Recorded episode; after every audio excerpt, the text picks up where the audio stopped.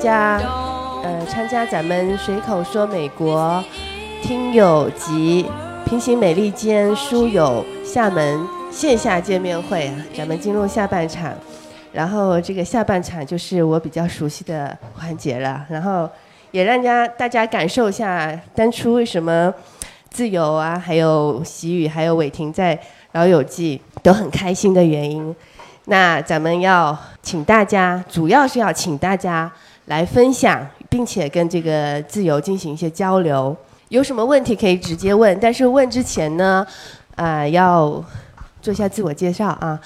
刚才那位白衣服的哥哥啊，这 你你怎么换衣服了？来，请做一下自我介绍。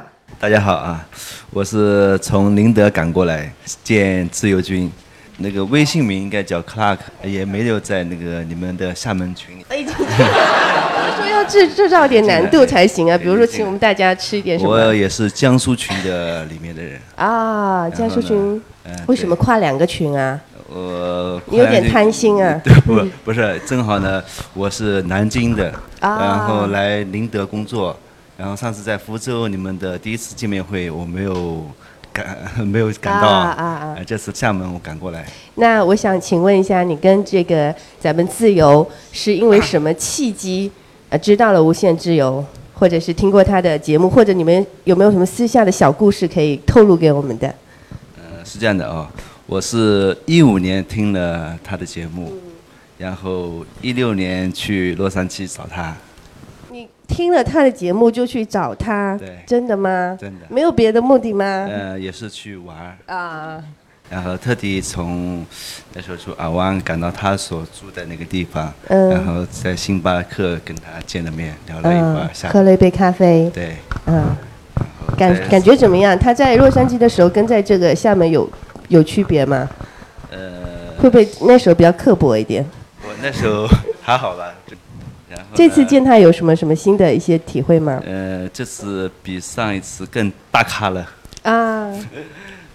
然后上次见他很随和，啊，这次这次不能 这次不一样，这次气场就不一样了了，因为上次是我跟他单处，啊，呃，他是很早去那边找过我，那现在基本上每隔一天就有一个。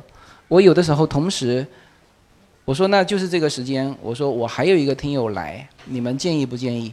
他说不建议，不建议就两个一起聊。有的时候我自己送小孩赶过去，他们俩先聊，聊得很开心。对，就是现在这种这种这个社群啊，就是你看哈，不仅现在是到洛杉矶找我，然后有一些人他说他比如说去波士顿玩，那我就给他拖到波士顿群里面去。那波士顿里面一堆人，嗯，呃，那他们就首先先可以问一些呃当地的一些情况，然后到那边他们有的也约，嗯。啊、也约，对，就这种场景，我希望说今后在我们社群里面会更多的出现，嗯，这也是我建这个群的初衷呐、对对。这。样吧，我也替听友问一个问题，就是可能大家都有这种意愿去了洛杉矶想去找你，但是同时可能也担心会对你自己的生活啊造成一些困扰。就是你有没有一些就是说啊、建议，比如说大家想去找你。啊、通过一些什么途径，或者是在什么方式上，或者是说在什么场景或者时间，你会比较方便，或者如果你真的有事不能见，你比如说你会怎么委婉的提出来啊？别人一看就懂了。呃，是这样，基本上他们都会跟我约时间。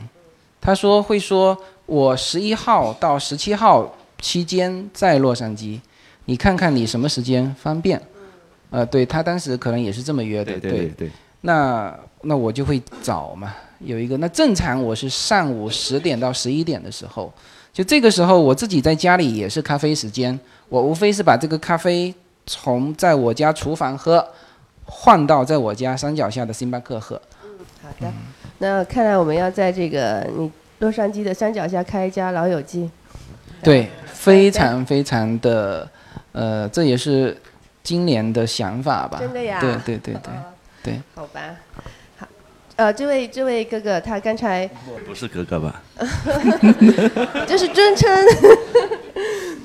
c l a c c l a c 刚才是其实挺感动我的一件事，就是他翻出了他手机里的照片，三年前，呃，在洛杉矶跟无限自由有一张合影，然后他，呃，当时合影的那张呃照片上穿着的白白衣服啊，这会儿站在他的椅子上，刚才是穿着的，又又再合影了一次啊，希望下次又很快的会有这个机会哈。这就说明时间过得多快哈对，是是确实过得很快。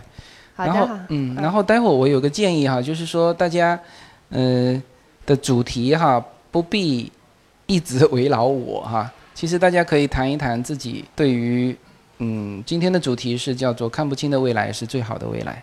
其实大家可以聊一聊大家对于未来的一些设想，呃，然后事隔几年之后，也许有一天我们再翻，再翻回到当初这一页，呃，那这个时候就会很有感触了。Why do the birds go on singing? Why do the stars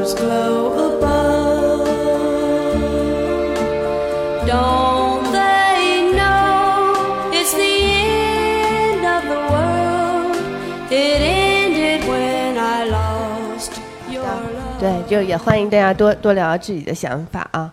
呃，大家好啊，那个可能在座的各位有很多是第二次跟我见面，那有很多是第一次见面。那个我在这个群里面，我叫 J。那实际上呢，我是在二零一四年我就开始关注自由军的节目了。我一二年第一次去的洛杉矶，然后当时是我的第二个小孩出生，那在洛杉矶，然后完了之后，我就昨天也在跟自由军在聊哈，我从洛杉矶的这个西边一直一直慢慢慢慢慢慢移到东边，我总共有我有四个孩子哈，呃，大家可能看不觉得，我有四个孩子，然后完了之后，现在全部都在洛杉矶生活，然后包括我的太太，那我基本上就是现在现在我的状况就是自由军刚才讲的，他当时的这个两边往返的这个过程，那我还在这个路上。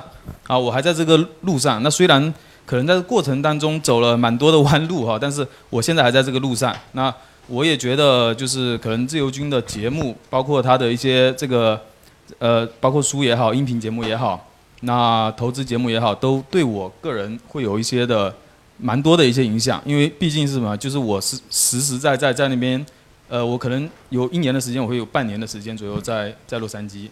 那包括前一段时间自由军去的佛州啊，那我也我也基本上跟他的线路差不多，我也绕了一整圈啊。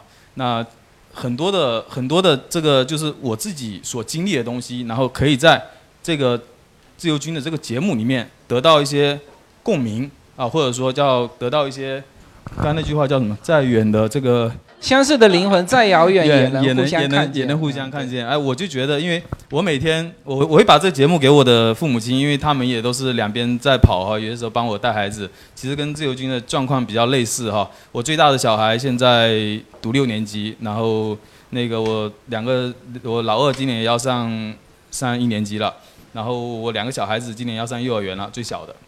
所以其实我在这个过程当中呢，自由军有给我了很多的一些，就是在他的节目当中会让我收获到一些呃，就是未来可能你没有办法去预见，或者说你没有经历过的东西。所以说，我想可能在座的大家也都是很想、很希望的，就是我们可能没有见到的东西，或者我们不去了解的东西，那我们也希望通过这个自由军的这个节目，那让我们可以呃对这个美国或者对不管是旅游也好，那每个人的目的都不一样。那有些人是想可能未来我要去旅游，那有些人可能我的小孩在美国读书，那有些人可能未来想要移民。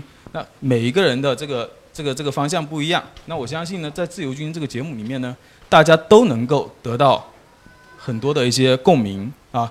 特别是自由军后面在办的一些包括投资类的一些栏目啊。那昨天我们也在聊，可能未来他怎么去想说把我们这个社团，我们这些，因为这个群已经非常多了。那我我可能在自由军的这个群里面，就是他的这个线上这个群里面，我我我我可能至少有六七个群我都有加在里面，啊，因为很早的时间我就跟着他这个这个每个群都有那个，那就是我也是第一次，呃，我也是昨天第一次跟自由军本人见面。那去年有有有几次机会，因为要么就我在我在洛杉矶，然后他在国内，要不然就他在 他在国内，我在洛杉矶，那一直错过了很多机会。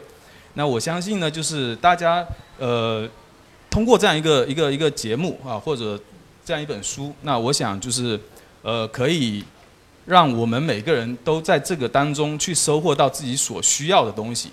那我觉得这个就这个就是我们跟自由军呃不管是听友也好，或者说书友也好，这就是我们自己能够得到最大的收获。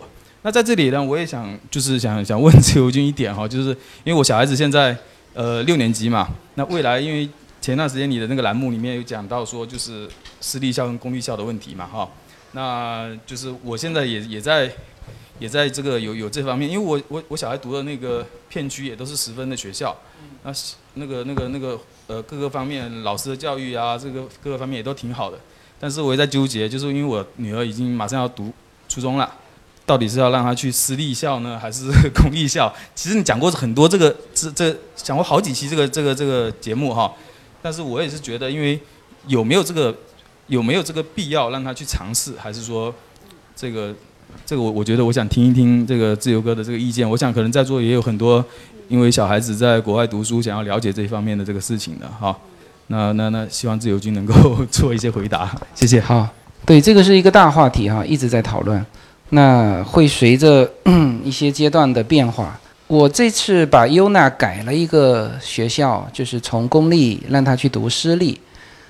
其实最重要的是小孩子本身的一个，就他是，呃，是一个什么样的状态？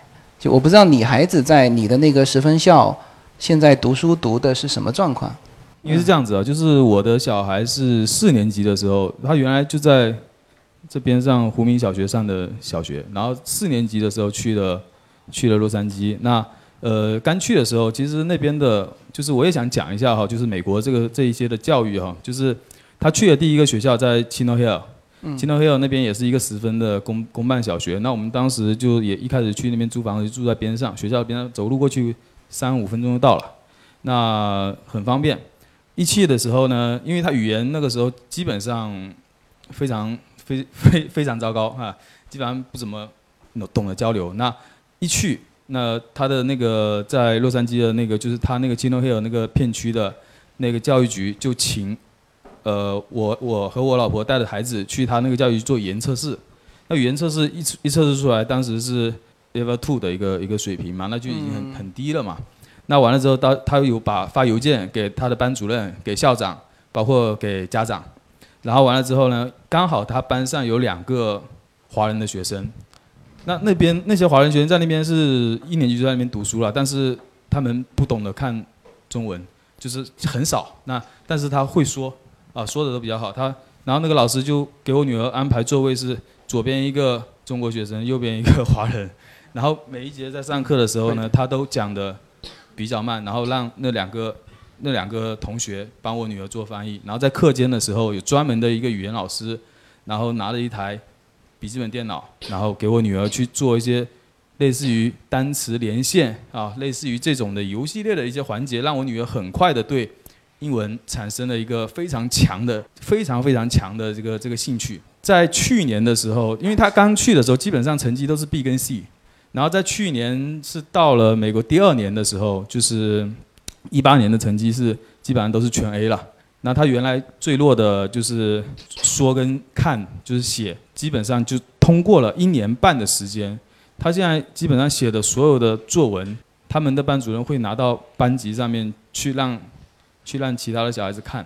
就是而且他写的作文我看不懂，我我都看不懂。说到英文，我让你就是每一个字，因为他在学写这个东西的时候，他写的完全完全你就没办法认出来。就是那现在他的成绩实际上在他们学校是算还还是不错的，但是我女儿属于神经很大条的那种，就是他实际上他对自己就是将来她没有什么态度，就是其实这种可能包括在美国待一段时间的这种小孩子，可能都会有这种。共性嘛，就我我是这么认为哈，就是其实改变非常大。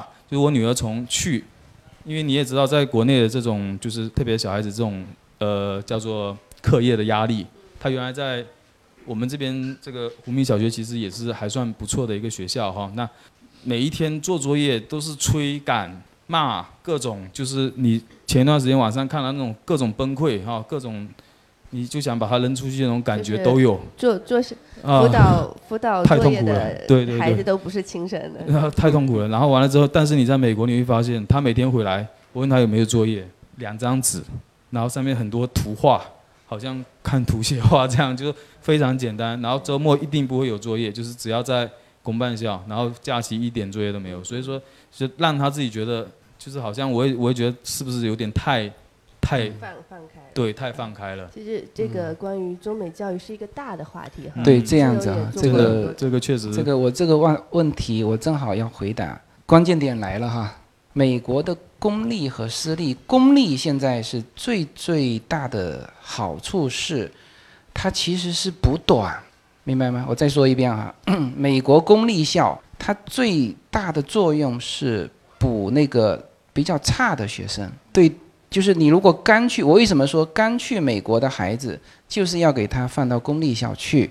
美国的公立校，它就是老师会在差生上花很多的心思，就是把它补起来。这就是美国的，就是社会教育的一个最最基础的。所以呢，也因为这一点，美国的公立校很多小孩在那边就正常的，就是从小就在美国的学校上学的。家长在抱怨什么呢？在抱怨说老师花了大量的时间是在那些差生上，因为你要知道，公立学校它的生源是参差不齐的，华人的学生总是非常好的，但是还有墨西哥的学生，还有黑人的学生，还有可能刚刚来的新移民的学生，在这种情况之下，老师把更过多的时间是花在这个上面。那作为新移民是好的，就像刚才他说到的，就是老师会左边一个华人的学，这就叫做小翻译嘛。然后呢，会呃，甚至有一些呃，这个新移民的孩子，老师会专门给他辅导，会专门给他辅导，这就是公立校啊。新移民进公立校，这一点问题都没有。这就是我前几年说的，私立校还是公立校的时候，我绝对是站在公立校。因为作为新移民来说，你对私立校根本还根本不了解。你现在听到的私立校就是说，呃，这个某个什么机构说的这个私立校不错，那你就想去。事实上，你对于美国的私立校还不了解。今天胡瑞在哈、这个正好说他的一个例子，他的孩子今年是去年出生的吧，是吧？今年一九年一月份的时候。他去报他所在的区域的那个很好的私立校，就比较好的私立校。他的小孩今年一月份的时候是十个月，是不是？十个月好，小孩十个月去报 kindergarten，就是去报小学了，等于是啊，这是已经很夸张了吧？是吧？继续报他的幼儿园，就 kindergarten 嘛，对，就已经很夸张，很很很夸张了哈。到那边，这个校方通知他，我们现在收的是二零一九年出生的孩子，你是二零一八年出生的孩子，抱歉，你已经迟了，明白吗？这就是好的，对，这就是好的，所谓好的美国的这个私立校，它是什么样的一个苛刻的条件？所以作为新移民，你的这个语言也不行，然后小孩子其实已经都蛮大的了。就是进公立校去补短，赶紧在公立校的这几年，所以你这几年是一定没有问题的。小孩这时候送进公立校，就所有的优势都都被你们家给占了，知道吗？就是老师把精力会花在这个上面。但是我家的情况不一样，Yuna 是几乎跟美国人没有差别，Yuna Lin 跟美国人是没有差别的，他是三岁就到美国，所以他的口音各个方面都没有差别。现在他读到三年级。我们几乎从老师那边是得不到说我如何提高他的任何的说辞，所有的老师都告诉你说，他说哇，他说你们你们家优娜是非常聪明，这个我非常荣幸能够教到这样的学生，呃，然后再问他什么就根本问不出来什么。那这个当然是美国的老师都会这样说，但是呢，我们也会看成绩，就是优娜的成绩确实是在班上数一数二。就是在他的那个学校，因为有的时候经常考一百分嘛。那我问你们班还有没有其他人考一百分？他说没有了，那就是基本上都排在那。我也问他，我说那你在班上学习成绩是不是最好的？他说呃，不能算最好的，但是也差不多。他说话总是这个样子，就是美国式的那种思维方式。那么在这种情况下呢，在公立校已经到了他的瓶颈了，老师是不会花时间在这些优秀的学生身上，在公立校，呃至少从在小学上我是看不到的。所以呢，我想把它改变一下，嗯，去私立校，啊，那么私立校呢是会更加注重每个学生。你看我们考的那个私立校，这个从 K 到初中是九九个年级，总共才三百人出头，就一个班就二十个人，一个连段就两个班，就整个学校那么大个学校就围绕着这三百个学生，那每一个学小孩做到的确实是叫个人精致化的培养。那这个这个培养是，呃，像我觉得有很多提高的地方，比如说他一进去，我们家优娜英文没有问题了，他一进去说，哎，那你这个西班牙文怎么样？我说我们没有学过西班牙文啊。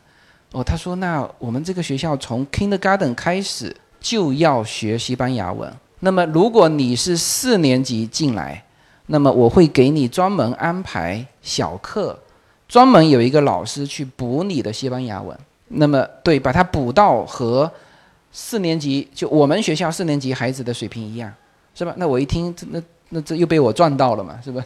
就是我们孩子进去是变成短板了，是变成补他的短了。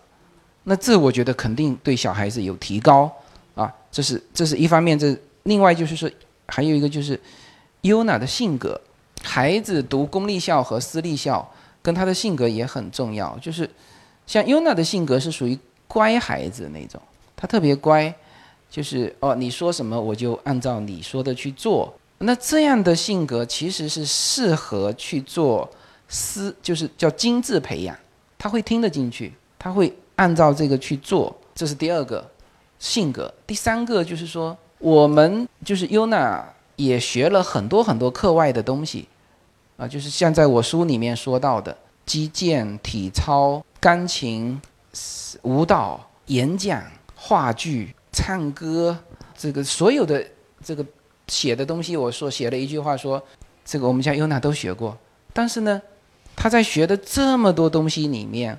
我到目前为止没有看到他出彩的，但是他的学习成绩很好，就是他反而是在课堂类的那个东西是很强的。那如果是这样的孩子，那就应该送到私立校去。这个就是我为什么把优娜送到私立校的一个，就是跟孩子是有很大的关系的。就这个孩子什么样的一个孩子？那像令，我就觉得他应该是，反正至少先在公立校。培养看看他到底是什么样一个状态，目前还还没看出来，好吧？回答你这个问题。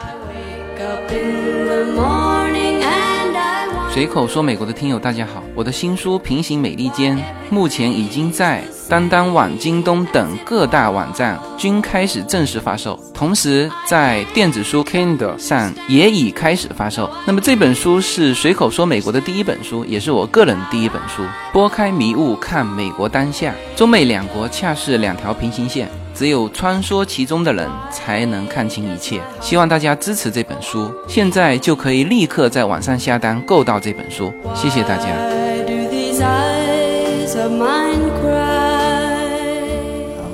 个教育这个话题，我想可能很多很多人都有兴趣哈。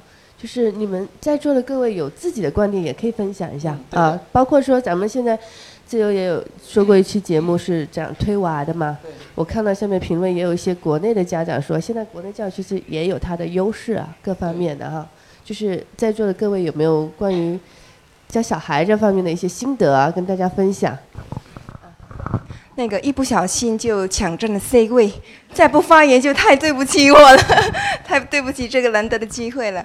呃，说到教育的话，我我就想，我收听自由军的节目，我感觉是给我的生活打开了很多窗，特别是 IP 矩阵的各位主播，给我的生活真的是打开很多窗。其中有一个我要隆重推荐的，就是顶尖兄的呃《父母进化论》，《父母进化论》，我觉得给我的感触和生活。那种另外一种思维是很不一样的。那我是在孩子很小的时候就有去上过亲子，呃，咨询师这方面的专业培训。然后我自我感觉在孩子的培养过程中，我觉得我自己感觉还挺满意的，因为就是整个孩子的身心健康、亲子关系都做到很好。那我是有一次次呃，就是听了顶尖兄的那个父母进化论，然后他的一些培养儿子的一些方法方式，就让我就是有了另外一种想法啊。比如说我女儿哈，她十四岁，她学了画画有十年，很感兴趣，而且在色彩方面呢，可能还有 还有一点点那个那个，我觉得天分吧。那以前我们就觉得，呃，我们两个都不是艺术出身的，那我能做的可能就是给你找一个好老师。但是听了顶尖兄的那个课之后，我觉得我们父母还可以更做更多。比如说他讲到的艺术类的技能，其实还是其次，你的视野可和素养可能更重要。所以我觉得在现有的条件下，我会带着孩子去看各种艺术展，然后同时呢，这边还要推荐我们厦门的一位非常优秀的女性易公子。不知道大家有没有看过那个视频？艺术很难吗？这个我觉得也是，如果孩子对艺术很感兴趣的话，这个是可以推荐给大家的，作为一个艺术知识的一个普及，而且讲得非常好，孩子也很喜欢看。就是听了自由军的节目，其实有很多很多的感 get 到我的点，而且我也去做了改变和实施。然后就是刚好借着这个教育的话题，谈一下谈点自己的感受。谢谢。非常感谢你的分享。我觉得一个自己自我感觉都非常满意的母亲的话，你的小孩一定会觉得他也很满意的。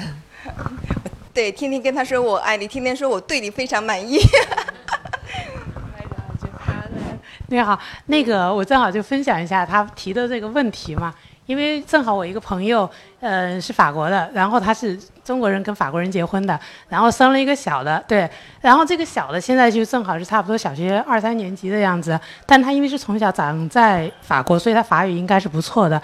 然后，但是他上的是公立学校，然后他爸呢就属于典型的法国人，就觉得哎随他学吧，我不是当时也是这样长大的嘛哈，我现在不是也是工程师吗？也都不错。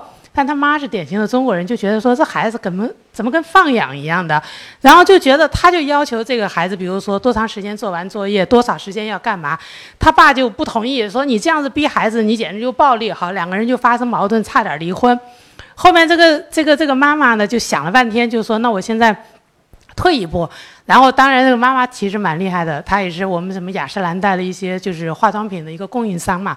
然后她就想了半天之后，她就搬到一家私立学校，然后把孩子送到私立学校去，然后才发现说法语的那个读音呢，它是要要求就是说三年级还是四年级开始，就你不认识这个字，但是你必须会读，它就是一个发读音读音的国家，然后就是一直要一口气读下来。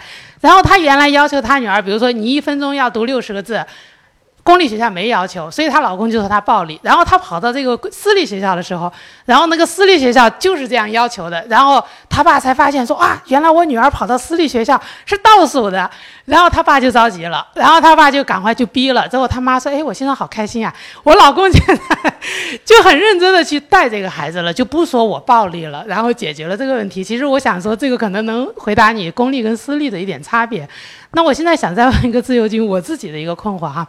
因为那个，嗯，儿子今年也就是研究生毕业了，然后呢，他很幸运，他是在本科毕业的时候，他学大数据，他在本科毕业的时候他已经找到工作，而且是读的那个就是拿了工作签证，好，然后现在已经工作签证其实已经拿了两年，那么他现在研究生也毕业了，那嗯，其实说起来就是以他的这样子的话，可能隔个四五年应该也就可以申请绿卡，对，但是这孩子他跟我讲，他说现在就是您上回讲的说。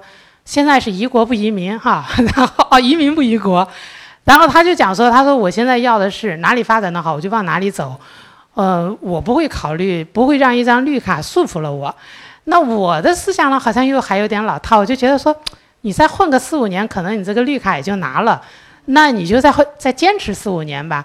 他的觉得，他就觉得说，他说这个。我们这个做做做做这个互，这应该他也算是互联网了，因为现在他本科是读的那个人工智能啊这方面的大数据这些的。他说这个东西现在国内发展的突飞猛进，他说，如果是国内有机会的话，我随时都会回来的，我不会说因为一张绿卡把我束缚了。所以我想说，自由行怎么看这个问题？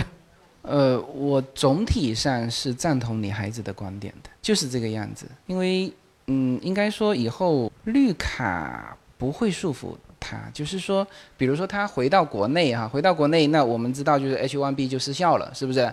那他有可能就以后再想拿绿卡就比较麻烦。但是他如果在国内的机会好的话，那也很好啊，是吧？也也非常好。总体上我是赞同你孩子的观点。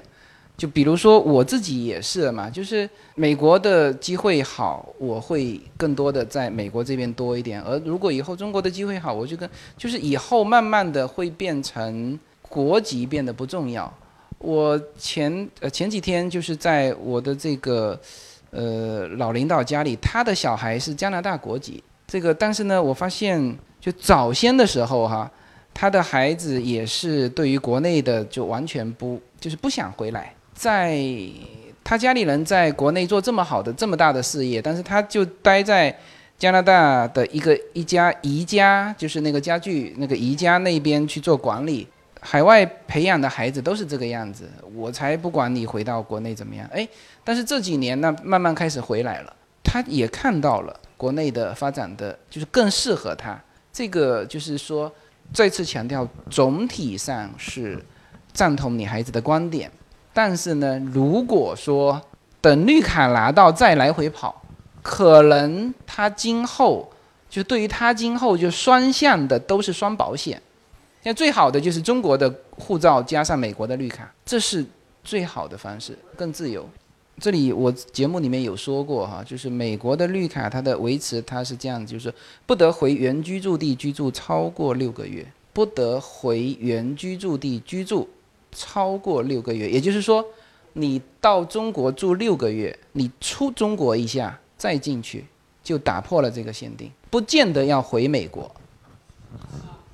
一次，对，一次不要超过。是是是是是是是是的是的，特别是你们在美国，你孩子一直在美国，美国有信用卡、有房子、有车子、有所有的交易记录的情况之下，不可能取消你绿卡，不可能。啊，大家好，我叫豆豆哈，嗯，那我先讲一下我这个听随口听美国是什么时候听的，呃，我儿子是一四年出去，呃，一零年出去念的本科，然后现在一直都待在美国工作完了，先工作。本科找到了以后，就是他美国有个有个挺好的，就是本科毕业以后他考了研究生，然后我们中国的父母就是希望说他马上去念研究生，那他不，他就跟我们观点相反，他说妈妈念书是最容易的，找工作最难的。后来他就先找到了工作，然后念了三年。他美国他本科考本科，本科考研究生，他可以保持五年的成绩，然后他三年到了以后，他又再去念研究生，然后今年要毕业了。呃，那我就是在这个，在我儿子出去这过程中间呢，我跟他有一个就是很大的冲突，就是文化冲突。那我那时候呢也没有听自由金的节目，就是说一直用中国的观念，每次出去以后头几天都是跟他发生冲突，都是不高兴。呃，然后到了呃，他到了一六年吧，一六年还一七年，一七年呃，今年毕业，一七年到了洛杉矶。那我是自己过去，后来我就那次的冲突更大，因为到了洛杉矶，他就研究生的嘛，就比较成熟了，冲突更大。他就说：“妈妈，你应该去学习。”哦，我就回来，我就在想说：“哦，我要了解一下美国。”我就去搜喜马拉雅，结果没有搜到自由金的，当时没有搜到，搜到高晓松的，然后呃，然后还关于美国的，我全部都听，听完了以后，到了一八年初。突然间，我说再搜一下，因为我都听到了那个那个徐金波讲的日本的，我说为什么美国没有这样的呢？我然后我就再重新搜，听到了那个自由金的随口说美国一集那集一听，一下子就被他吸引住了。第一，他的口腔是湖州的，哇！我说我们福建人啊，我说太太自豪了，这是第一，感觉很亲近，因为我在福州有工作过。第二，他讲的那期呢，是正好我儿子，我们是没有听到，要不然我儿子就不会被罚一百五十美元。我儿子第一天到了洛杉矶，然后他是有车嘛，然后就晚上睡觉的时候就停在了那个洛杉矶的那个，就是自由金有在节目里面有讲，那是划过了以后我听到了这集，他就是我们的那个马路禁止停车的时候是车下面有打个叉，他没有，他是在马路的边缘上那个消防栓画一个红红的。啊，那我儿子他不懂的，他就晚上回来以后就停在那里，第二天一大早就被那个拖车拖走掉，然后他一点都不知道。后来人家说是你的车拖走，他跑出来已经来不及了，就一百五十美元就拿掉。第一天才刚刚到到美国，可能还没三天，他说妈妈我没钱了。我然后我就听到自由金这个节目，我说哎呀，我说这节目怎么不早来呀？从那以后就天天听，听完了还记在本子上，记了快一年。然后自由金出了这个书，我的本子都记了一本。我说这个书为什么不早出啊？嗯，喂，然后呃，所以我这个先讲一下感受，就是这样子。哦，后来自由金说要回美国，我就赶紧边听边立，边边立了一个单子。我说我要问自由金，啊，第一个。啊，然后第第一我就说一定要拿这本书去让他签名，哎，结果后来徐宇在里面说有签名这个，那这个就实现了哈。第二个呢，呃，那正好我还想问到这个，我们就说我们想去美国买保险哈，就是我们这个年龄要买什么保险？哦，自由金又提到说胡瑞，胡瑞刚好又走到我旁边，那我刚刚就跟胡瑞加了个微信，这个又解又得到了解决。然后第三个，最近那个股票不是那个经常什么忽涨忽跌的吧？那我有我有我有我有买的你那个专辑《投资与创业》的，我听了，我觉得你对经济形势也把握的挺好的。然后第三个话题是比较大，就是二零一九年中国经济走向，我有点看不懂。然后，然后股市现在是真的涨还是假的涨？不太懂。我自己也是在呃证券期货这一类，我是这这个行业的。我说我都看不懂，我我我就想说这个等一下要请教。然后第四个是接到刚刚这一位呃这位女士哈，就是拿绿卡的时候，你不是要申报财产吗？那我就想问是拿绿卡的时候申，还是在公民呃拿到公民的时候申？拿啊那呃就是绿卡还没拿到还是拿到的？你是？就是你第一次登录的这个第二年就要开始报，就是绿卡已经拿到了是吧？对，对，它是有几种方式了，就是如果是像我们这样全家移民过去的，那就以登录那一刻开始算。嗯。那如果是学生留学的，对，他一在那边好像是到什么时候是可以？胡雷说一下。这个嗯，就是说什么时候需要报税是需要看，就是说。呃，这个人是不是美国税务居民，不一定说他有没有绿卡。那如果说你在美国生活，呃，他有一个一百八十三天的那个测算方式，也就是说，你上一个上一个年度在美国生活的天数，加上再前一个年度在美国生活天数的三分之一，加上再前年的六分之一，这个这三年的天数加在一起超过一百八十三天，那么你就是美国的税务居民。那你成为美国税务居民的那一年呢，下一年你就必须要。报税了，啊，嗯，不是我我讲的是说申报财产，就是比如说国内的财产，因为像呃，就是说在等绿卡，因为绿卡要拿到了嘛，要拿到了以后，那我就在考虑，就是说像我们这样国内都有房产啊。您您说的是您的还是您孩子的？我孩子的。是这样子啊，刚才胡瑞回答的是对的，就是呃，纳税居民有。大部分的情况下是比绿卡更提前的。你如果拿到绿卡的那一下，一定是纳税居民。纳税居民未必有绿卡，是吧？对。这是这是一个。那么，全球征税，绿卡和纳税居民是一样的。OK。那这个时候呢，像我当时过去的第一年，我就要报所有的资产。这个时候大家切记，所有都给我报了，越多越好。为什么哈？为什么哈？美国的征税是资产不征税，是收入征税。这个时候你有了一个期初余额。美国是这样子，就是它是计税的单位是个人，当然你成家之后可以变成家庭，但是基本基础单位都是个人。个人的时候你要有一个期初余额。对于我们移民过去的人来说，就是移进去的那一刻就要有期初余额。那我问大家，期初余额越大越大越好，还是越小越好？对了，因为你如果是，比如说你个人资产有一千万，你只报了两百万，那你最终这后面的八百万总是要暴露出来的嘛？等哪一天你暴露出来了，而一去查你当时没有把它申报进去，那这八百万它变成收入了。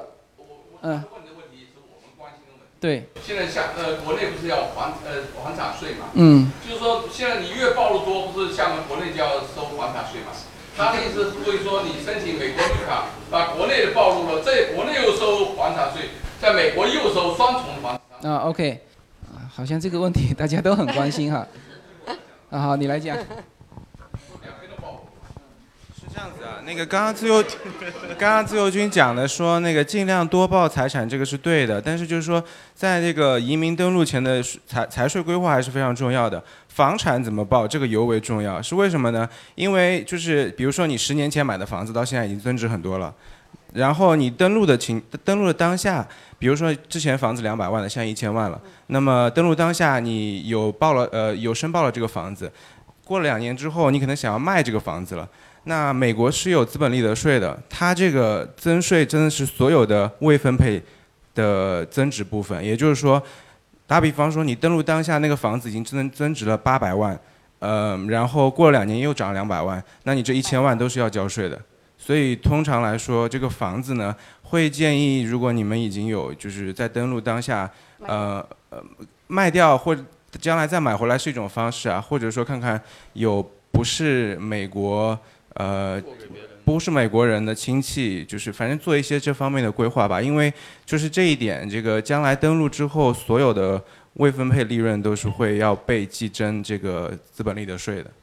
嗯，这这个我专门写过一期知乎，回头我发到群里面给大家看一下。那我补充问，是不是那我们国内卖房产的税收也要交给美国？对啊，对啊，嗯，如果是，但不是不是不是不是。如果没如果国内没有交那交了房产税，国外不用交了。对。那如果如果国内不交，是美国交是吧？所以国内你也避不开，你要都要交。你交易的时候就要收你税。国内交了，美国不要交了。是的，是的。要给他看税单。呃，如果说你开始工作在那边有收入，你还没没有拿到绿卡，你也是税务居民。没没事，你再说一遍，你再说一遍。我的意思说，现在他们已经在交税。你把把麦给我。对你讲的没错，嗯。他们已经在交税了，但是我们并没有申报房产啊。对。嗯，那对，那怎么了？他他就已经没就没有办法。就没期初余额了。是这样子，是这样子，这这个是这样的。首先几个东西哈，几几个东西哈。第一，呃，你一定是要报的，一定是要报的。你当他成为纳税居民的时候就要报。当他开始交税的时候就要报，就要报。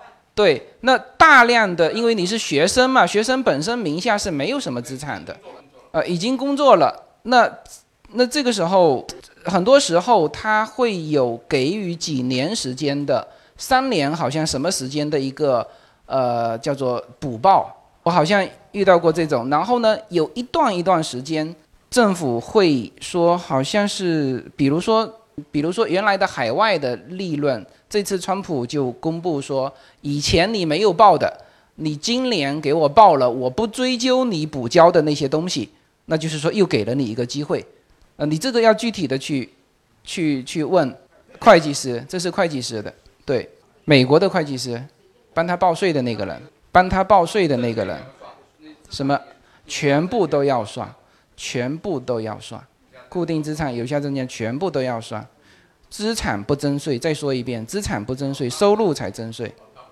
它不征，而且不重复征税。就大家对于美国的全球征税一直有恐惧，其实就刚才我说的这两句话，反复记清楚了。资产不征税，你只要去报，你现在没报，以后找一个机会问清楚会计师，把它补报进去。这是一。第二，收入征税，但是收入不重复征税。在中国交过税的，在美国不需要交税，而且现在的税率是中国高，美国低。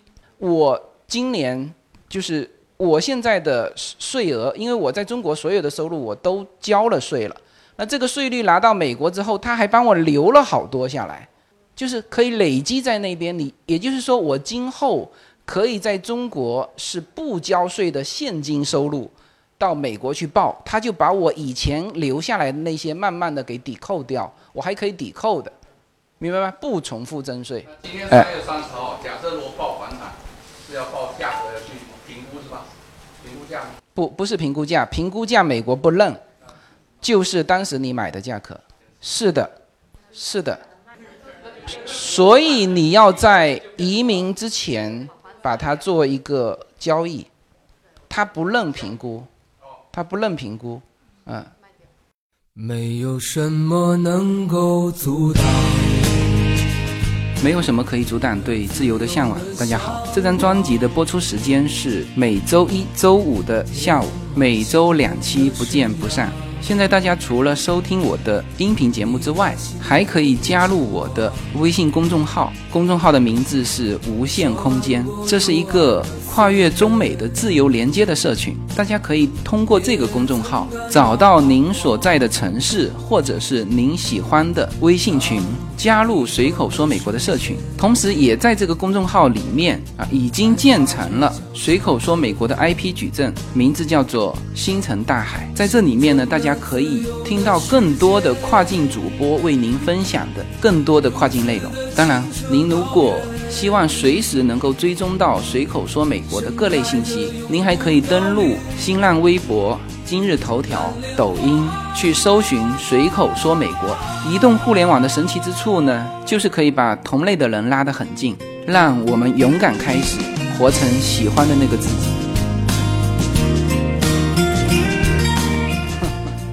时间，时间，时间关系，我们不不不在这个这个上，就是。呃，来交给这个主持人。就是每当大家兴致起的时候，就是要接近尾声的时候，因为这个时间关系哈，产地。我们最后问一个问题，简短的问题有没有？就不展开，不不展开了啊啊！来，来，后位。啊，大家好，很高兴来到现场啊，见到自由军，很亲切啊。我听他的节目是那个啊一个偶然的机会，我是民乐教师，就是古筝老师啊，那。我是有一个同学，他要移民去美国，然后有一天他就分享，他说：“哇，这个人讲的东西太好了，太实用了。”然后我就点击进去听，然后是就是刚刚这阿姨说的，咱们福建人嘛，那个很亲切，然后就听，听完了之后呢，其实也有很多想法，就是因为现在国内的那个房价很高嘛，然后想说，哎，找个机会要不要出去走出去这样子，但很难，为什么？因为民乐嘛。在就是西洋彼岸是，好像不怎么做得开啊。那这个其实，在很多前辈，比如说像很多国国内的一些民乐演奏家，他们也有走出去的。那但是，我还没有达到那种程度。那我自己是想说啊，我先生他也是厦大啊，他是理工科这一块。那刚刚书上也有说，哎，那个出去工作机会比这个，就是选择的城市。就工作机会更重要嘛，对吧？那我就想说，我这个明月在美国是不是可以留了下来？这样子，对。不，这里面有两个意识哈，就是一个是说，在美国是不是能够找到工作啊？这个问题比较好回答。我现在告诉你哈，就是很多的，因为现在在至少在洛杉矶。越来越多的孩子在学各种的器械，很需要这种。我们的这个像像优娜学了很多东西，那大量的都是，呃，老师是中文的，就是但反正优娜也听得懂。那各种的古筝啊这些全部都有，啊，所以你如果是在这方面有，呃，原来有过教学的，你就是可以有的就在家里教，然后呢，呃。华人学生很多，你只要做一个家长，家长圈子是连成一体的，他会互相介绍，这是一个一个一个一个话题哈。第二个话题就是说，你如果想用这个东西最后拿到美国绿卡，那你要走杰出人才的路，就是 EB1A。我我们身边朋友起码不下三个，就是明月的这个这个老师，他们就是通过 EB1A 拿到美国绿卡。而且在我们洛杉矶分享会的时候都分享过。对，你可以去听那一期节目。OK。好的，好的，再次感谢感谢大家，也呃谢谢大家今晚的光临。因为时间关系，咱们今天的这个就到此结束。那呃，自由有最后跟大家再说一些什么？呃，这个时间确实，嗯，但是也留一些念想放到下一次吧，好吧？这个，呃，可能下一次我们需要更多的时间去展开这些讨论。那其实有蛮多的问题，在我的节目里面都有，包括刚才税务的这些问题。我和一个美国的会计师专门谈了一期节目，在中美移民专辑里面。有谈过，大家去找一找那个专辑，呃，去听一下，就就会很清楚了，好吧？那么非常感谢今天大家能够到现场。那今天的这个这个书友和听友的见面会，呃，厦门站就到这里结束。非常感谢大家，成功，谢谢，谢谢谢谢谢谢。呃，大家一定要带好自己随身的东西，比如说这个充电线啊，还有自己的包包、衣服啊等等这一些，然后路上注意安全。接下来自由军不是还会到很多城市嘛？大家后续的一些问题都可以在里面去跟进。Do these eyes of mine cry?